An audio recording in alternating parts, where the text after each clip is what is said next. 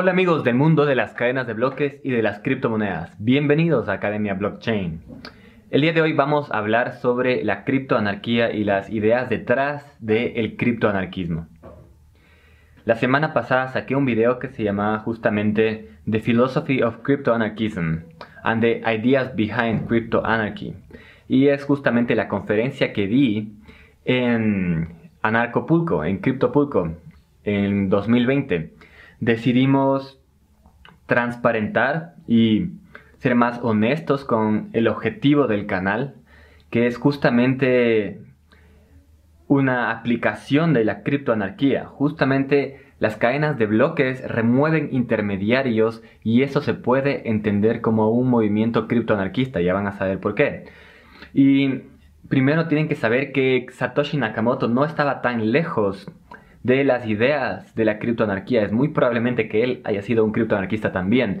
Pueden revisar un video en el canal que se llama Las raíces del blockchain, Cyberpunk, para que más o menos comprendan de dónde viene este movimiento, cuáles son las raíces filosóficas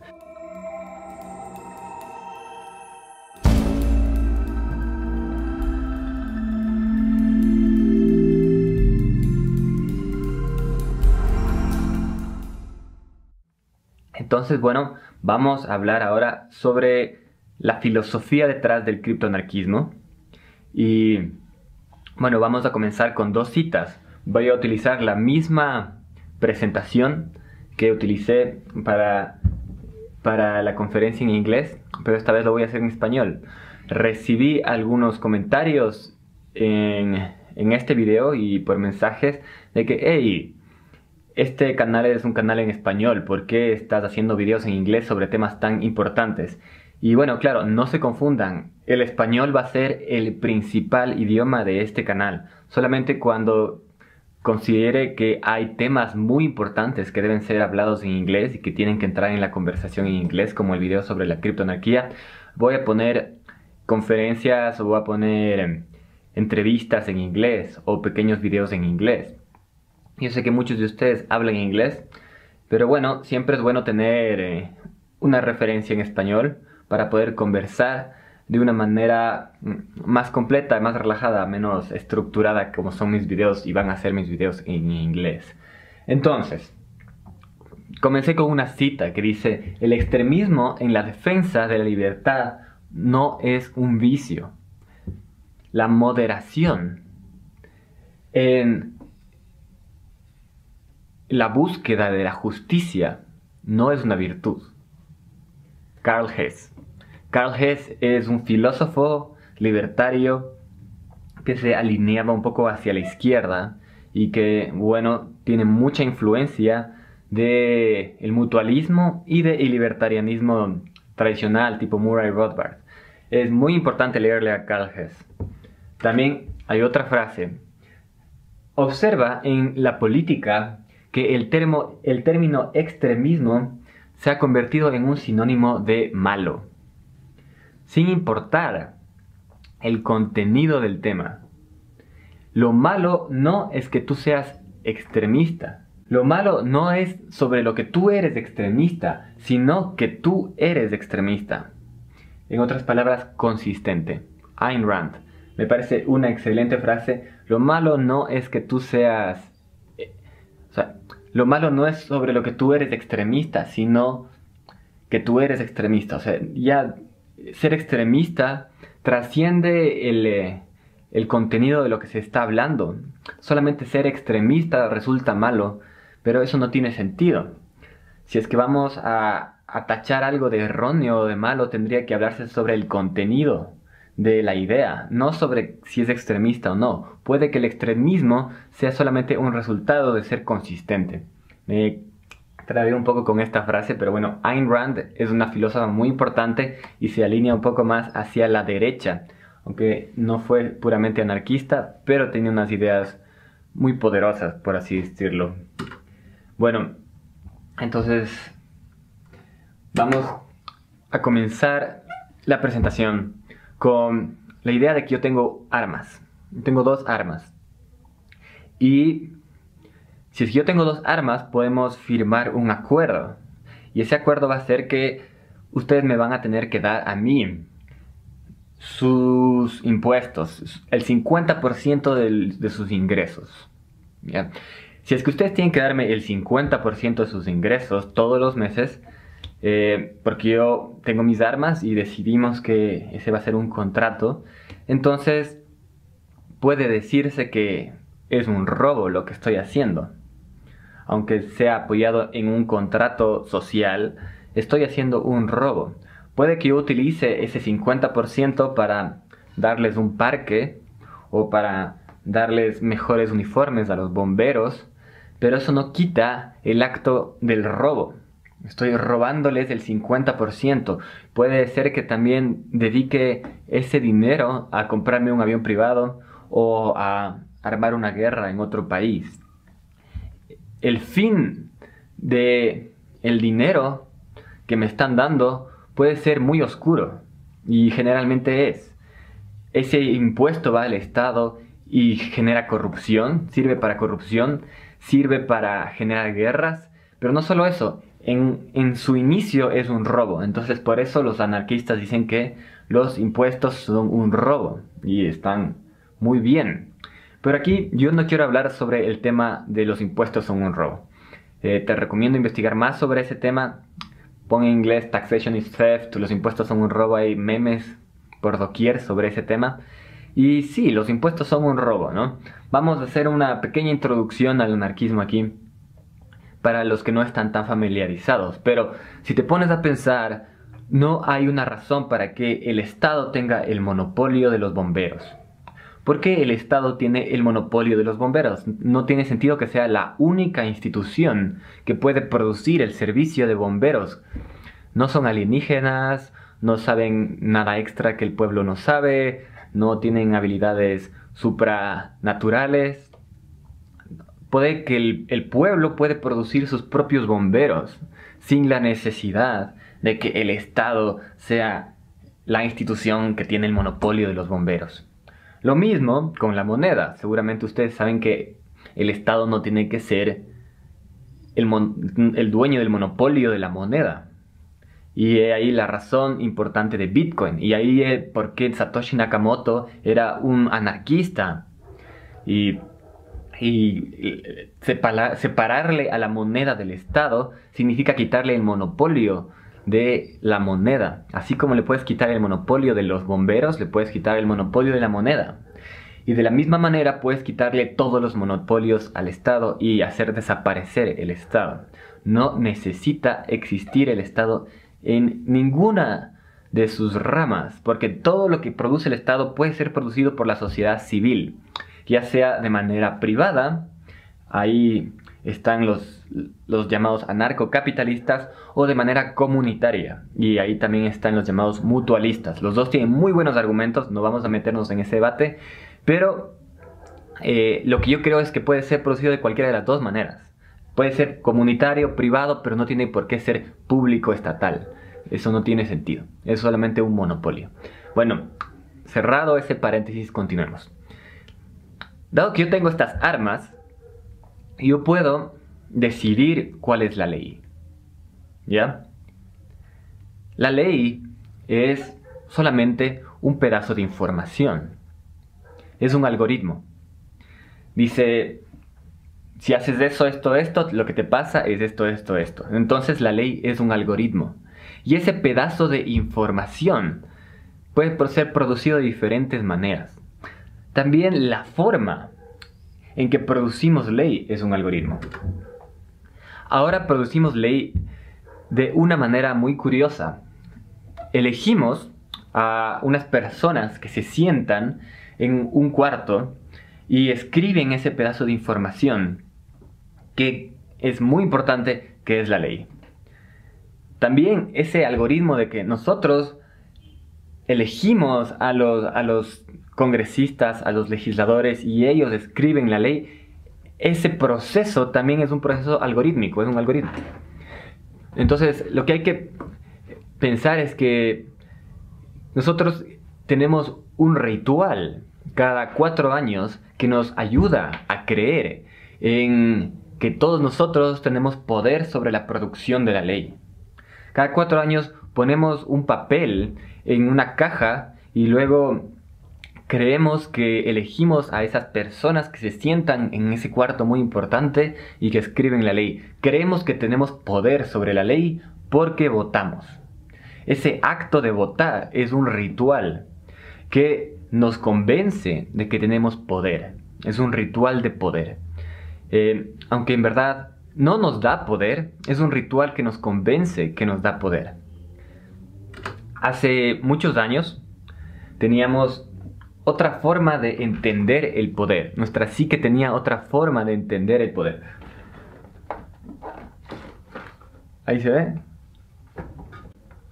Es un rey. Es, un rey que está siendo coronado por el Papa. Eh, hace 400 años nosotros teníamos otro ritual que nos ayudaba a entender el poder. Ese ritual incluía al Papa coronando al rey.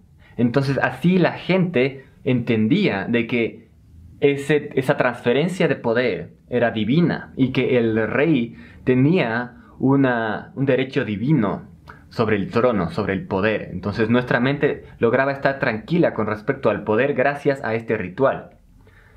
Ahora tenemos otro ritual pero eso no significa que hemos removido el trono.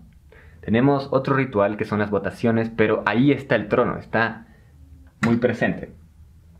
La gente cree que con las votaciones está solucionado el tema y ese es, un poco la cortina de humo de la democracia, que nosotros vamos a votar y después salimos todos eh, listos porque entre todos decidimos cómo funciona el poder, cuál es la ley y e, esa en verdad es una es un ritual, es una mitología que no nos deja ver al poder directamente. Entonces tenemos una, cortina de un teatro. Este es un teatro, eh, la democracia. Nos ponen un montón de títeres que obedecen a otros poderes, pero nosotros creemos que ellos son los que nosotros elegimos porque votamos, pero no nos deja ver ese teatro al poder directamente porque tenemos toda esta mitología de el poder, de el, eh, de el gabinete. Y cuando ellos hablan con sus banderas, cubiertos de banderas, que es, que es la patria, es la nueva madre, ¿no? O sea, o por lo menos si ocupa un lugar de madre en nuestra psique, entonces se cubren de banderas y todo bien, ya no son seres humanos normales, son seres humanos mitológicos que tienen el derecho a ejercer poder. Y nosotros no vemos más allá de estas, estas personas que están en el gabinete. No podemos ver quién realmente está moviendo los hilos del poder porque nuestro análisis termina en el gabinete. Y nos metemos en la, en la mente el cuento de Trump versus Obama como si ahí fuera el límite de nuestra vista. Ahí es el límite de nuestra vista. Nos metemos en nuestra cabeza la idea de que Trump tiene el poder cuando en verdad Trump solamente es la cortina de humo. Nosotros no podemos ver más allá. Y ese es un problema.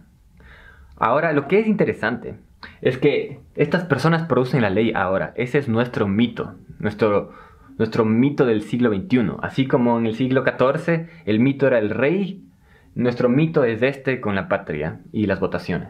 Pero esto va a cambiar. La producción de la ley va a cambiar para bien o para mal. Vamos a ver.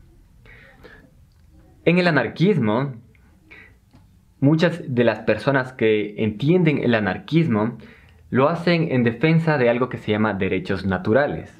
Si es que no has escuchado sobre los derechos naturales, básicamente quieren decir que nosotros tenemos un derecho natural sobre nuestro cuerpo y sobre nuestra propiedad. Hay muchas deducciones. La tradición, la tradición ius naturalista se llama, viene desde Aristóteles, pasa por Tomás de Aquino y llega a Murray Rothbard eh, en, resumen. Eh, y también por el otro lado, ¿no? También en, en, el lado de la izquierda también se cree en derechos naturales. ¿Ya? Y lo que dicen es que nosotros tenemos un derecho natural sobre nuestro cuerpo sobre nuestra propiedad, sobre, lo, nuestro. Entonces, como tenemos un derecho natural sobre eso, el Estado que nos roba coercitivamente el 50% de nuestros impuestos es algo antinatural y por ende eh, no debe existir. Entonces, esa es una rama del anarquismo, es una plataforma filosófica que se ha utilizado para el anarquismo. ¿Ya? Pero en verdad eso no existe. Los derechos naturales no existen. No hay derechos naturales. Creer en los derechos naturales es creer que hay algo en nuestra naturaleza que nos puede dictar que es correcto. Pero en verdad nuestra naturaleza es muy compleja. Nuestra naturaleza no dicta dentro de sí misma qué es correcto. Decir que los derechos naturales son naturales es como decir que un oso es vegetariano. Un oso no es vegetariano, un oso también es carnívoro. Entonces, un oso es omnívoro. De la misma manera, nuestra psique, nuestra psicología no es unidireccional. Ver nuestra psicología como unidireccional es un error, es un reduccionismo de una psique muy compleja, que es la que tenemos. Para los que se están perdiendo un poco aquí, a lo que voy es que los derechos naturales no existen. Por ende, todas esas ramas del anarquismo que se apoyan en el derecho natural para justificar la eliminación del Estado, en verdad no se apoyan en, una base muy sólida. Hay que entender que los derechos naturales no existen. ¿Ya? Vamos un poco más allá. Él es Tomás de Aquino, él es, un libro muy famoso de Hans Hermann Hoppe y este es un libro muy famoso de Murray Rothbard. Ah, no, aquí están los dos libros de Hans Hermann Hoppe. Ah, no, este es de Murray Rothbard con introducción de Hans Hermann Hoppe. Bueno, vienen, ellos dos vienen de una rama del anarquismo que se llama anarcocapitalismo. Yo no soy muy fan del anarcocapitalismo, pero creo que tiene la filosofía más sólida y más, más estudiada porque quizás la izquierda eh, la filosofía anarquista de izquierda como que se ha quedado un poco atrás. Entonces por eso mi diálogo es con, con la rama anarcocapitalista. Aunque yo no soy anarcocapitalista, para los que entienden hay el mutualismo que es también muy bien y muy fuerte, aunque creo que tiene el mismo problema. ¿Cuál es este problema? Es que creen que dentro del, del humano hay una, una naturaleza que tiene que ser desenterrada y que bien deriva inevitablemente en el anarquismo. Se pueden entender, si saben de John Locke, por ahí están los derechos naturales, ¿no es cierto? Y, ya comienzas a entender. Entonces, para mí eso es un error. Eh, desde la filosofía criptoanarquista, esto es un error. Pues te da la idea de que el anarquismo es algo que hay que desenterrar, que está enterrado en algún lugar debajo de la civilización y que hay que desenterrar. Y en verdad no es así. En, verdad la psicología humana es muy compleja y ellos utilizan la razón para deducir eh, estos derechos naturales, pero el uso de la razón es opcional y además que la razón en sí misma es difusa. La razón puede decirle a un psicópata que lo mejor que puede hacer es matar a todos los judíos. ¿Ya? La razón es, no hay una razón correcta, hay una razón para una persona y una razón para otras personas. Entonces, la razón es difusa y además es opcional al momento de determinar cuáles, cuáles son los derechos. Si ustedes son abogados, entenderán, saben seguramente esto viene, esto es la base del ius naturalismo y por el otro lado está la, teoría de, que eh, los derechos vienen de, que, de, los, de los que escriben las leyes. Tampoco es esa la verdad. No, no hay derechos porque un legislador se inventó una ley. El, derecho viene desde más profundo, totalmente de acuerdo. Pero no viene directamente de la, naturaleza humana. La naturaleza humana es compleja y caótica. Entonces no se puede pensar que el anarquismo es la forma natural del humano. En verdad, el humano es caótico. Nosotros somos agresivos y la guerra está dentro de la naturaleza humana. Nosotros generamos guerra. Entonces los derechos vienen de una lucha de poder. La, la esclavitud fue legal, el colonialismo fue legal, el apartheid fue legal. Eh, la legalidad viene de una lucha de poder. Entonces, entonces las leyes, el derecho, vienen de una lucha de poder y el objetivo del anarquismo debería ser descentralizar el poder. Entonces, esa es la base filosófica del criptoanarquismo. Es un cambio filosófico profundo en, el entendimiento del anarquismo. Esto. Si es que ustedes han leído a Michel Foucault, creo que él apunta mucho más acertadamente a las raíces del derecho que, eh, que las, otras ramas anarquistas. Aunque Michel Foucault, obviamente, en un tema de ya política se queda atrás. Pero en el tema filosófico del poder y del derecho creo que está muy acertado. ¿Ya? Eh, sí, entonces aquí vamos a hacer un análisis más profundo y me voy a meter un poco, me voy a ir por las ramas un poco más. ¿Qué significa esto? Significa un cambio en la forma en que conceptualizamos el anarquismo. El anarcocapitalismo cree que la solución es privatizar todo y que con eso nos deshacimos del Estado y que perfecto, todo bien. Está bueno privatizar todo, seguramente habrían algunas cosas que mejorarían. Eh, porque el Estado en sí es, es una institución ladrona, ineficiente y mentirosa, falsifica sus, datos. Entonces no puedes, no puedes tener una, una especie de, de, medida de la efectividad del Estado, porque por todos lados es lo peor que puede pasar el Estado. Entonces la idea es privatizar todo. Eso es lo que dicen los anarcocapitalistas. Los mutualistas dicen, ¿sabes qué? No, hagamos cooperativas de todo. También, está bien. Pero el foco filosófico está mal. El foco filosófico debe ser descentralizar el poder.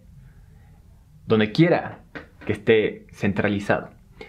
Entonces, ExxonMobil, Facebook tienen mucho poder, más poder que muchos estados en este gobierno. Bayer, Coca-Cola, Monsanto tienen más poder de el que te puedes imaginar. ¿Ya? Google tiene toda la información. Entonces hay que hablar sobre otro paradigma del anarquismo que le veo un poco más sencillo y también muy profundo, quizás más poderoso por eso, por su sencillez. Dice el voluntarianismo. Hay gente que no se identifica ni con el anarcocapitalismo ni con el mutualismo, sino dicen, ¿saben qué? Eh, si todo fuera voluntario, tampoco existiría el Estado y fuera mejor. Porque los impuestos no son voluntarios. Si es que una comunidad se, reúne y juntos quieren voluntariamente hacer un fondo y quieren pagar por el, parque, entonces está bien. Y bueno, aciertan bastante los llamados voluntarianistas y está bastante, bastante bien el voluntarianismo. ¿Ya? Eh, espero que me sigas hasta ahora. Si es que tienes cualquier pregunta sobre el anarquismo, ponla en la zona de los comentarios, conversemos directamente. Yo he dado conferencias sobre esto en varios países y, sé que hay muchas dudas al respecto, o sea, puedo generar dudas por cualquiera de los ámbitos, ¿ya? Pero vamos a enfocarnos en uno, en la idea del el voluntarianismo. También creo que tiene un problema muy grave, y es que, ¿qué es voluntad? Es, ¿qué es voluntad? Es la matrix voluntaria. ¿De dónde viene la voluntad? Ni siquiera los psicólogos y las teorías psicológicas más avanzadas saben de dónde viene la voluntad. Entonces toda esta idea del voluntarianismo se vuelve un poco endeble. ¿Por qué? Porque llevada a su máxima expresión, al voluntarianismo no soluciona todos los problemas teóricos. Y también el voluntarianismo generalmente se piensa en términos de la isla de Robinson Crusoe. Si es que estuviéramos en la isla de Robinson Crusoe y tú quieres intercambiarme algo con algo que yo tengo y voluntariamente hacemos el intercambio, todo bien. Y de ahí sale la idea de el anarquismo voluntarianista, porque en un mundo donde todo fuera voluntario, no necesitaríamos del Estado y las transacciones fueran voluntarias. Suena muy bien, pero no vivimos en la isla de Robinson Crusoe. Vivimos en un mundo en donde la agresión ya fue iniciada. Vivimos en la mitad de una guerra. Hay algo famoso que se llama el principio de no agresión, que es la base del voluntarianismo. Ese principio de no agresión toma en, en cuenta un mundo en el que todos estamos viviendo en una isla de Robinson Crusoe, donde todo es voluntario, pero en el mundo real la agresión ya fue iniciada. Vamos a ver unos ejemplos más exactos, más concretos sobre esto. En un mundo voluntarianista, donde todo sea voluntario, un billonario puede comprarse voluntariamente una isla y voluntariamente puede adquirir todo el uranio que pueda y voluntariamente puede construir todas las bombas atómicas que quiera. En el mismo mundo voluntarianista, un billonario puede comprarse el Everest y partirle por la mitad. O una corporación puede voluntariamente vigilar a todos nosotros.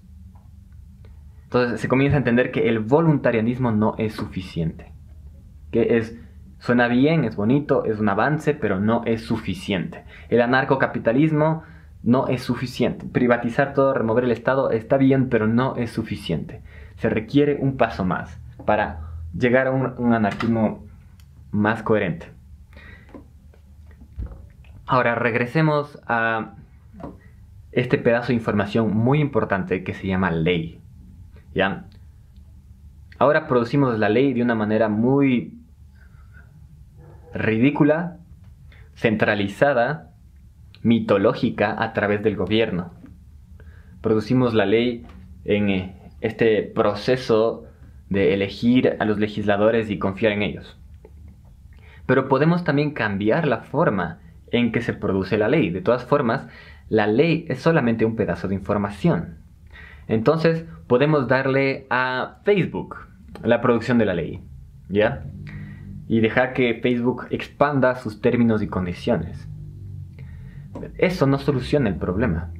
También podemos darle la producción de la ley a agencias de seguridad, a aseguradoras, por ejemplo, y privatizar la ley en aseguradoras y confiar que el mercado va a hacer que la mejor ley sobreviva o que la mejor ley sea la que todo el mundo contrata entonces, confiar en el mercado y en las aseguradoras. Esa es la teoría de David Friedman, el hijo de Milton Friedman, de Hans Hermann Hoppe y de la gente del lado de los anarcocapitalistas que hablan sobre la producción de la ley. Lamentablemente, las otras ramas del anarquismo no tienen un análisis tan profundo como el anarcocapitalismo en cuanto a la producción de la ley. Pero aún la respuesta anarcocapitalista sobre la producción de la ley es, es insuficiente. Porque darle la producción de la ley a las aseguradoras o a las corporaciones gigantes tecnológicas en verdad no soluciona el problema. Porque esas corporaciones tienen muchísimo poder. Solo estamos cambiando quién se sienta en el trono. Y estamos confiando ciegamente en un proceso de mercado que en verdad se sitúa en la isla de Robinson Crusoe, pero en el mundo real esas corporaciones han nacido y el mercado ha nacido de una manera muy mafiosa. O sea, esas corporaciones existen gracias a la influencia del Estado, a la influencia de patentes, a la influencia de algo que en inglés se llama public domain, a la construcción de carreteras enormes que les benefician como a Walmart. Entonces, la, la producción de la ley no puede estar en manos de estas corporaciones lo más probable es que se cartelicen. Recuerden que puede que haya una ilusión de elección. Nosotros creemos que elegimos entre Coca-Cola y Pepsi, por ejemplo, pero puede que los dueños de las acciones de Coca-Cola y Pepsi sean los mismos y que eh, la mesa de directores esté controlados por el mismo poder. Entonces el mercado nos da una ilusión de separación de poder. Y esa ilusión de separación de poder puede no ser algo tan trágico en el caso de la producción de manzanas. Digamos que hay una persona que tiene el más del 50% de las acciones dos corporaciones de manzanas y la gente cree que elige entre la una o la otra, pero en verdad él decide qué pasa en las dos corporaciones de manzanas. Eso no es tan nocivo en la producción de manzanas, pero si es que nos ponemos a pensar, ok, si tenemos una ilusión de elección entre Google y Bing, creemos que, bueno, si no te gusta Google, puedes utilizar Bing. Ahí hay una ilusión de elección cuando en verdad los dos venden los datos a la NSA. O los dos venden los datos a cualquier otra persona, o a Palantir, por ejemplo. Entonces, hay un problema con creer que el mercado va a solucionar el, tema de la producción de cosas muy delicadas como la ley. Entonces, no podemos confiar en la privatización de la ley. Así, nomás, así por, así. Puede que los términos y condiciones de Microsoft sean igual de graves, igual de draconianos que los términos de condiciones de Google. Y que un individuo cree que puede elegir entre las dos, pero en verdad las dos están manejadas por un, una mesa de directivos que puede estar controlada por una misma motivación. Entonces confiar en el mercado para la producción de la ley es un error. Entonces la visión anarcocapitalista de la producción de la ley es un error, de la privatización de la producción de la ley, o por lo menos es insuficiente. Hay que descentralizar el poder detrás de la producción de la ley. Entonces, continuemos y hablemos sobre la acción. Y es que por suerte la ley es solamente un pedazo de información. Y ahora tenemos una forma de producir información de manera descentralizada y de guardar la información en una base de datos distribuida y resistente a la censura. Entonces podemos dejar que la gente produzca su ley y que guarde esa ley, esa información en cadenas de bloques. Vamos a analizar esto con un poco más de detalle. Y es que en el futuro la ley va a estar guardada en cadenas de bloques. No hay duda sobre eso. Porque las cadenas de bloques son bases de datos compartidas. Entonces son bases de datos resistentes a la censura y pueden ser mejores en el, en el momento de guardar información delicada que nadie tiene que mover y aplicar a su manera. Entonces, la ley va a estar guardada en cadenas de bloques, pero pueden ser cadenas de bloques fascistas. Vamos a, adentrar un poco sobre esto y es que Xi Jinping, el presidente de China, ya anunció en diciembre que va a utilizar cadenas de bloques para su gobierno. Y es que la ley puede ser utilizada para los gobiernos o para transformar los gobiernos actuales, el Estado como lo conocemos actualmente, en algo más. Y eso es lo que va a pasar. Imagínense una cadena de bloques en donde sea permisionada, obviamente, solo las personas que tienen un nodo pueden escribir y pueden leer. Entonces, esta cadena de bloques permisionada tiene un nodo en las Naciones Unidas, otro nodo en la Unión Europea, otro nodo en la OTAN, otro nodo en los bancos más importantes y solamente esos actores tienen acceso a esta cadena de bloques. Ahí se puede guardar una ley internacional, pero eso no significa que se haya descentralizado el poder sobre la ley. Tenemos dos aplicaciones de esta tecnología que son eh, diametralmente opuestas.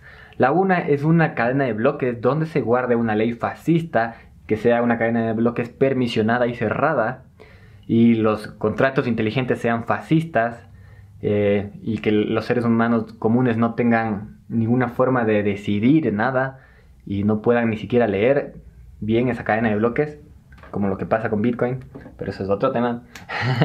ya me fui por las, por las, por las ramas. Pero bueno, también tenemos otra opción y es dejar a la gente producir su propia ley en cadenas de bloques que sean realmente abiertas y transparentes y que cualquier persona pueda entrar y participar corriendo un nodo. ¿Ya? Entonces tenemos dos tipos de cadenas de bloques que van a existir en el futuro y una de ellas es realmente valiosa, pues permite a la gente producir su propia ley. Recordemos que la ley es solo un pedazo de información y esa, esa ley puede ser seguida por diferentes personas. Entonces estamos descentralizando la producción de la ley de una manera mucho más efectiva que solo privatizándola y entregándola a agencias de seguridad o agencias ah, de seguros. Estamos descentralizando realmente la producción de la ley. Ese es el objetivo. No es algo tan difícil de imaginar si lo comparas con los protocolos que surgen de manera espontánea en eh, edificios o en urbanizaciones. Las comunidades que viven en edificios se juntan y generan protocolos en donde ellos deciden eh, qué pasa con la seguridad, qué vamos a hacer, si vamos a hacer algún evento por Navidad o eh, cómo manejamos el parqueadero o las urbanizaciones que se juntan y generan protocolos en donde deciden que la piscina de la urbanización va a estar disponible estas horas. Entonces la ley se genera de manera espontánea, no gracias al Estado, se generan de manera espontánea y la forma en que guardamos esa ley puede ser descentralizada con cadenas de bloques. Y ese es el objetivo. Y un poco, si quieren ir un poco más allá, se puede también aplicar el concepto de DAO, de DEOs, DAOs, de organizaciones autónomas descentralizadas. Dash siendo una de las primeras que puso esto sobre la mesa. Y es una organización autónoma descentralizada, es en sí misma una forma de gobierno que le puede generar un bypass al Estado. Entonces, ese es el real poder de las organizaciones autónomas descentralizadas, de las DAOs. Y bueno, creo que en el futuro podemos ver esto si es que generamos comunidades que generen, que creen su propia ley y que creen DAOs y que se suscriban a esas DAOs. Entonces pueden rebasar el Estado y pueden generar su propia ley. Eso me parece excelente. Ese es el real objetivo, la descentralización del poder detrás de la ley.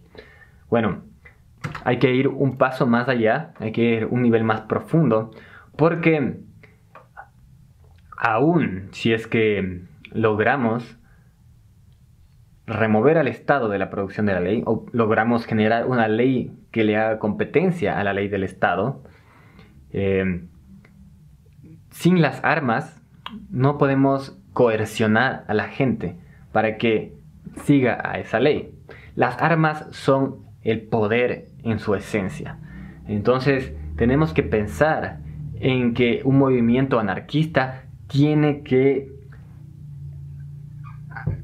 encargarse del tema de las armas.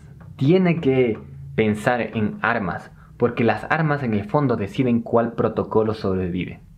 Sin las armas, la ley que sea producida de manera descentralizada va a tener que sobrevivir en las sombras, como Silk Road. ¿ya? Las armas son lo que decide cuál protocolo sobrevive. Para hacer una cita a Cersei Lannister de Game of Thrones, las armas, o es que hay una escena muy buena en Game of Thrones, en donde se acerca un personaje que es, es un espía, es, es, una, es un buitre, sabe mucha, tiene mucha información. Él le dice a Cersei Lannister, information is power. Y Cersei le responde, después de pedirle a sus guardaespaldas que le corten la cabeza y le dice, no, esperen. Power is power. Me, me, encanta esa escena porque nos deja ver que las armas son en verdad el poder, son la esencia del poder. Entonces, si es que queremos descentralizar el poder, tenemos que tomar las armas, ¿ya? Por suerte hay cosas como como en la impresión 3D, Cody Wilson subió un código de una, de una pistola y ahora hay como imprimir armas. Eso es muy importante.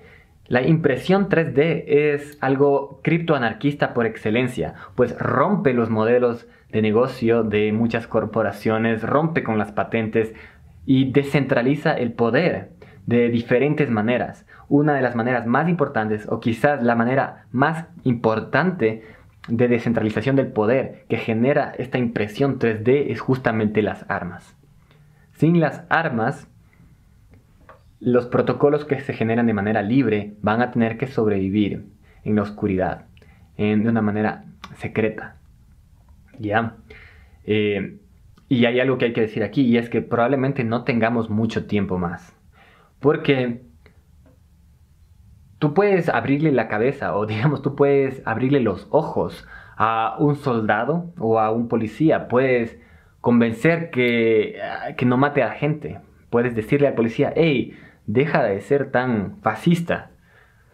Pero tenemos una pequeña ventana de oportunidad hasta que esas armas sean quitadas, sean removidas de las manos de los policías y de los soldados y sean entregadas a robots. Este es un movimiento que ya existe en la realidad y que nos plantea una ventana de oportunidad. Porque cuando las armas estén en las manos de los robots se va a complicar muchísimo más. No hay cómo abrir la mente de un robot. Entonces, este estado tecnocrático del cual estoy hablando es algo que ya está en construcción ahora. Por eso esto es, tiene un tono de urgencia. Hay que tomar las armas, hay que imprimir armas de alguna manera o hay que abrir la mente de la gente. Entonces vamos a un nivel más profundo de resistencia. Este nivel es el de la conciencia. En el fondo, la lucha es una lucha por la conciencia de la gente, por despertar a la gente que se dé cuenta de que el Estado no es necesario. Y desde el otro lado, eh, las personas que tienen el poder justamente luchan por mantener dormida a la población. Entonces es una lucha por la conciencia de la gente. Los tres niveles de lucha de resistencia más importantes en mi opinión son entonces el tercero, la información. Debemos descentralizar la producción de la ley. Debemos descentralizar el Internet. Segundo, es las armas. Tenemos que conseguir armas. Serge tiene el poder muy claro. El poder es poder. ¿Ya? Tenemos que conseguir armas. Y el nivel más profundo es la mente. Tenemos que despertar a la gente.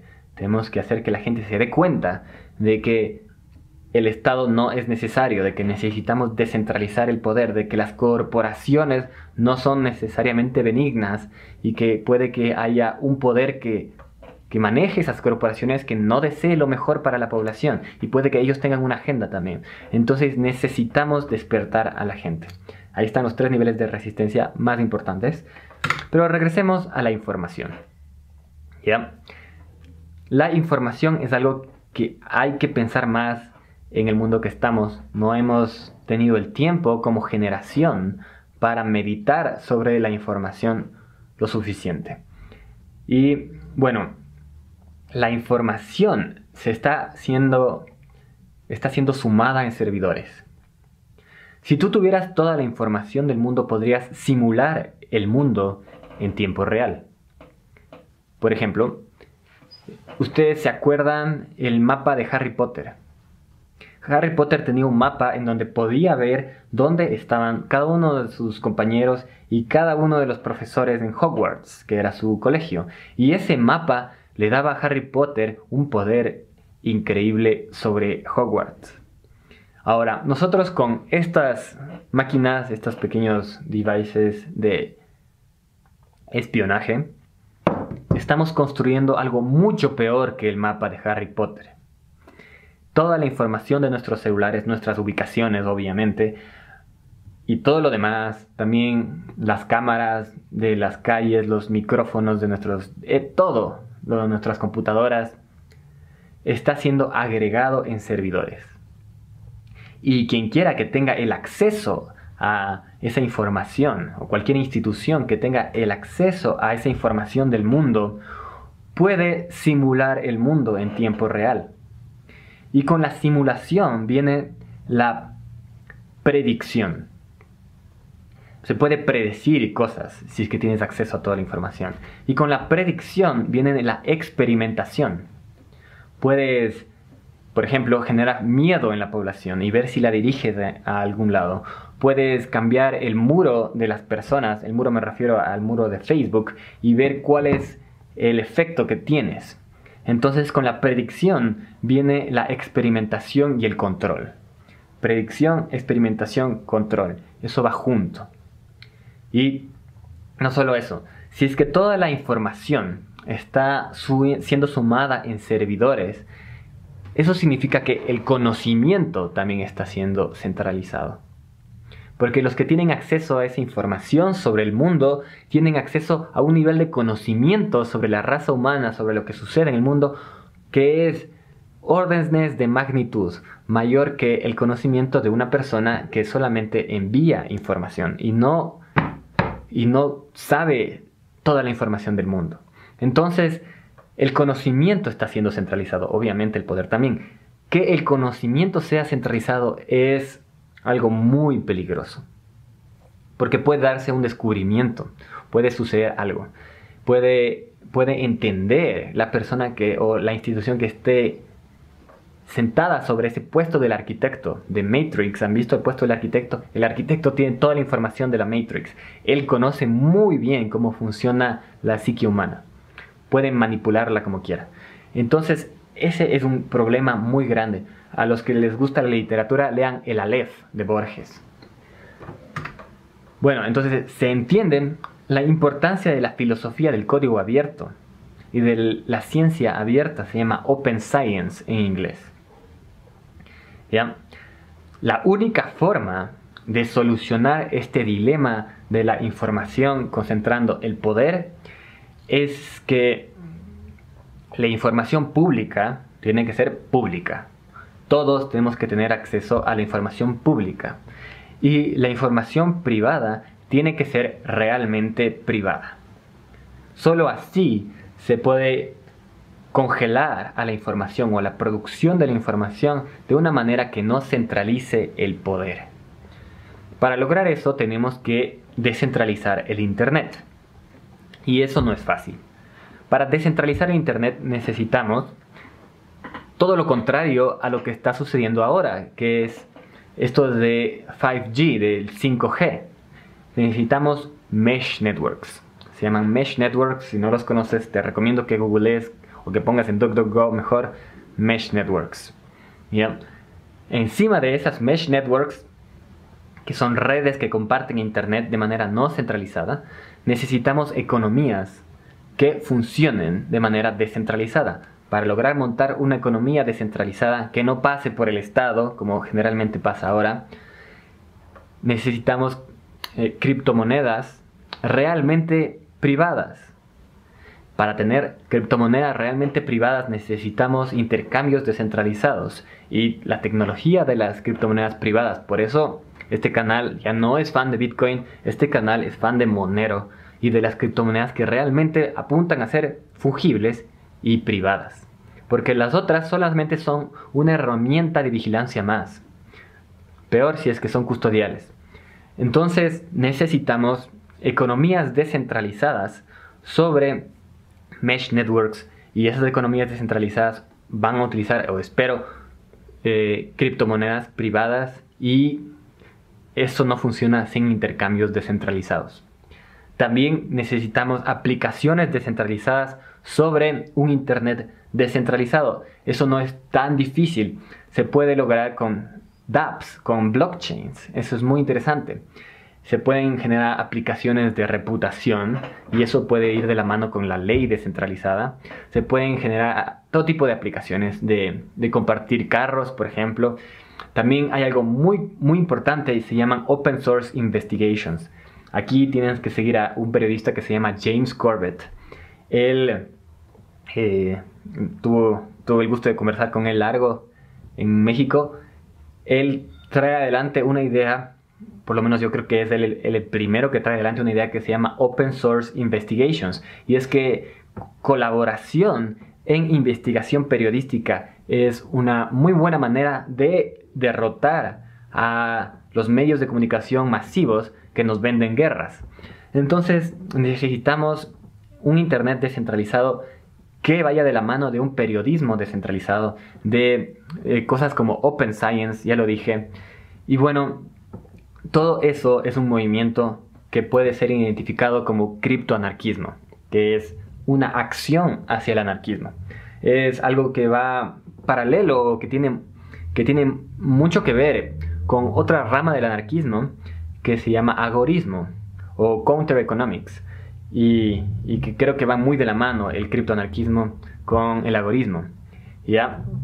Te recomiendo que revises el, agorismo. Eh, agorismo viene de agora, que era este lugar en Grecia donde se comerciaba y se generaban mercados grises eh, a la sombra del Estado, a la sombra de la mano del Estado. Bueno, continuando con el criptoanarquismo. Entonces, eso es lo que necesitamos. Necesitamos un Internet descentralizado y lo necesitamos ahora. ¿Por qué? Vamos a tener un poco de perspectiva. Ahora, el por qué requiere que tengamos un poco de perspectiva sobre el mundo. Y es que, miren,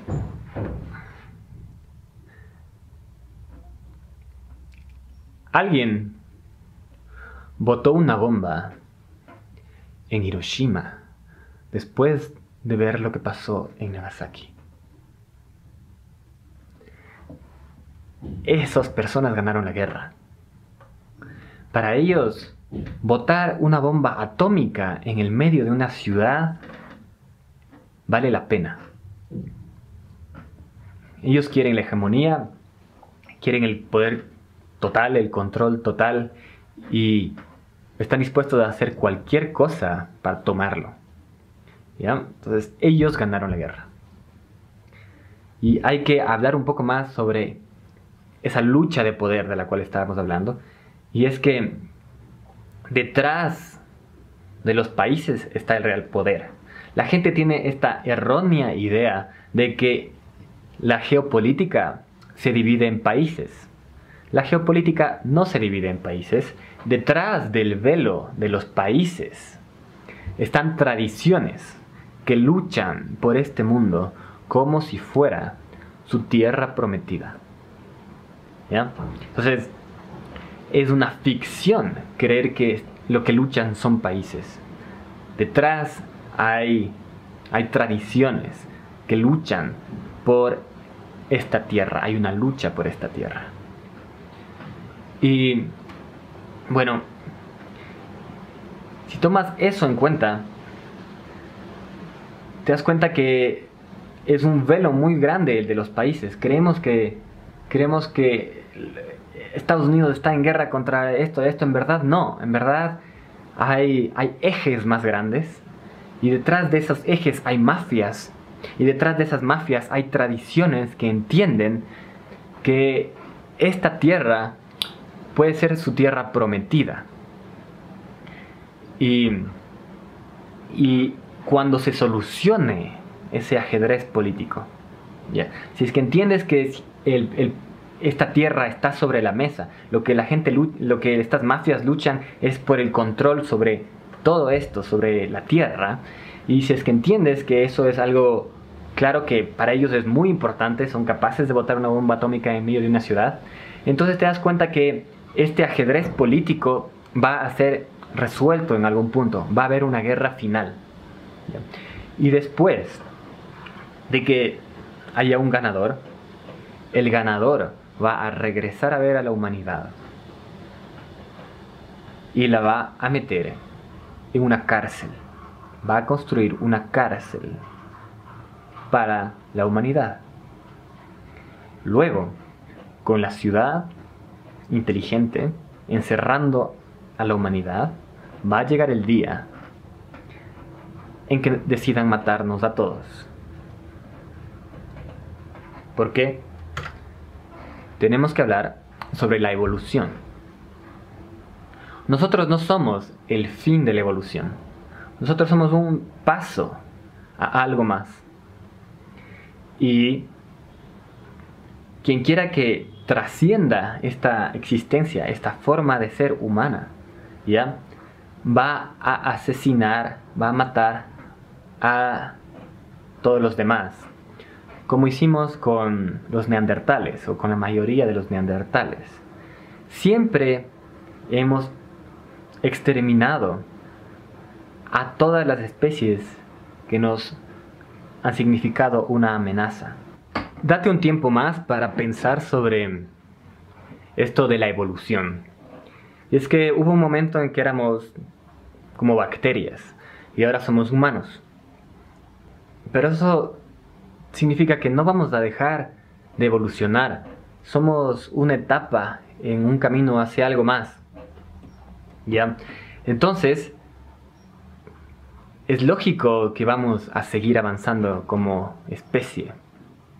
Lo que es interesante es que no todos, no los hijos de todos, van a pasar a la siguiente etapa de vida en esta tierra. Lo más probable es que la cúpula de poder sea la que trascienda esta humanidad. Y puede hacerlo de diferentes maneras, pero lo más probable es que esa cúpula de poder entienda a esta tierra como su tierra prometida y que esa trascendencia sea la motivación detrás de la eugenesia. La eugenesia es algo que está muy presente no solo en Hitler, sino en las élites de poder actuales. La eugenesia tiene sus raíces filosóficas en esa trascendencia, en creer que sus genes van a ser los que pasen a la siguiente etapa de vida en este planeta. Entonces, no todos, los hindús, los mexicanos, los, chinos, los argentinos, todos ellos, no todos están en el plan de, de la élite para pasar a la siguiente etapa de vida en este planeta. Por eso la eugenesia, porque esta es su tierra prometida y hay una lucha de tradiciones por esta tierra. Entonces se entiende la motivación de la eugenesia. Ahora, la eugenesia no tiene por qué ser activada por selección natural, puede ni selección artificial, puede ser activada por la extinción del resto o la contaminación de los genes del resto o una activación biotecnológica en los genes o ni siquiera puede, ni siquiera sea genética, puede ser algo que sea transhumano y ese transhumanismo sea reservado solamente para los que están en la cúpula de poder. Si es que no tenemos ciencia abierta, nos enfrentamos a una situación muy complicada. Entonces, piensa en esto de la eugenesia como, como algo que es, es normal que las élites piensen. Es algo que es comprensible. Si es que, si es que tú eres una élite y crees que esta es tu tierra prometida, entonces la eugenesia es la respuesta a tus acciones. Es lo que, es lo que domina tus acciones. ¿Ya? Ahora, eh, está bueno también pensar en qué pasó con los dioses egipcios y la civilización egipcia ahora es un soplido. Lo mismo puede pasar con nosotros. Y quien quiera que trascienda a la siguiente etapa de vida en este planeta, habrá efectivamente trascendido a su tradición. Habrá llevado a su tradición a la siguiente etapa de vida. Entonces, sí hay una lucha por esta tierra, sí hay una, hay una lucha por cuál es el pueblo elegido. El pueblo son las ideas, el pueblo es la palabra del pueblo elegido. Y eso está sobre la mesa. Te puedo hacer una pregunta retórica. Si tú descubres la cura para la mortalidad, si tú descubres la forma de desbloquear la mortalidad, la inmortalidad, si tú descubres la cura para la mortalidad, si tú tienes eso, ¿harías de eso algo, un código abierto? ¿Lo compartirías con todos? Seguramente sí, si es que eres buena gente. Cuando hablo sobre criptoanarquismo, hablo sobre una rama del anarquismo que entiende que el anarcocapitalismo, la privatización de todo, no es suficiente, no soluciona las cosas. También eh, entiende que el principio de no agresión no es suficiente, no, no se frena en el principio de no agresión. Pues el principio de no agresión puede ser una cortina de humo filosófica. No vivimos en la isla de Robinson Crusoe, vivimos en un mundo en donde la agresión ya fue iniciada. El criptoanarquismo entiende que hay que descentralizar el poder, donde quiera que esté centralizado, y ese es el objetivo. Entiende que el poder en el fondo es eugenésico, pues tiene un entendimiento profundo sobre el poder y las motivaciones del poder. Es una antropología del poder, por así decirlo, de dónde salen estas teorías del criptoanarquismo. Y de ahí surge el entendimiento teleológico del el poder. ¿Qué significa teleológico? Que se ocupa de los fines, ¿ya? Y entiende que hay esta característica eugenésica del poder. Y entonces el criptoanarquismo entiende que necesitamos descentralizar el poder ya, ahora, es el momento. Porque después de una guerra final, o si, si, quizás tal vez ya se solucionó ese tema, los que estén en la cúpula de poder van a construir una cárcel para la humanidad y luego lo van a extinguir. Y luego van a pasar ellos a la siguiente etapa de vida en este planeta. Entonces hay una extinción sobre la mesa. Y solamente la descentralización del poder nos puede, nos puede ayudar, nos puede generar una, una puerta. Y solamente la tecnología nos va a dejar descentralizar la ley. Entonces, el criptoanarquismo entiende que la tecnología es la herramienta que tenemos que utilizar para descentralizar el poder. Y entiende que podemos descentralizar el poder y generar un candado de descentralización. Y evitar que el poder se vuelva a centralizar. Y ese candado de descentralización puede darse con cadenas de bloques, con otras tecnologías, con criptografía y obviamente con las otras etapas con, con impresión 3D y con obviamente una lucha en la conciencia de la gente. Ese es el criptoanarquismo, es una rama del anarquismo que obviamente entiende que está parada sobre hombros de gigantes y creo que entiende eh, el anarquismo de una manera mucho más excisiva que las otras ramas del anarquismo. Pero también entiende que es una acción, que es algo que es una acción como el agorismo. Y bueno, sin entrar en más detalles, saben, nunca he compartido estas ideas con tanta profundidad. Este es el primer video que, que publico en donde comparto esto con tanta profundidad. He dado conferencias, pero no he generado algo grabado. Y bueno, seguramente está largo. Si es que llegaste hasta acá, es...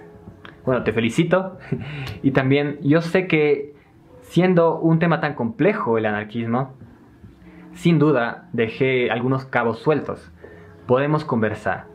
Conversemos sobre cualquier tema que se te ocurra acá en la zona de los comentarios o en cualquiera de nuestras redes sociales. Yo te mando un gran abrazo. Estamos en contacto. Chao.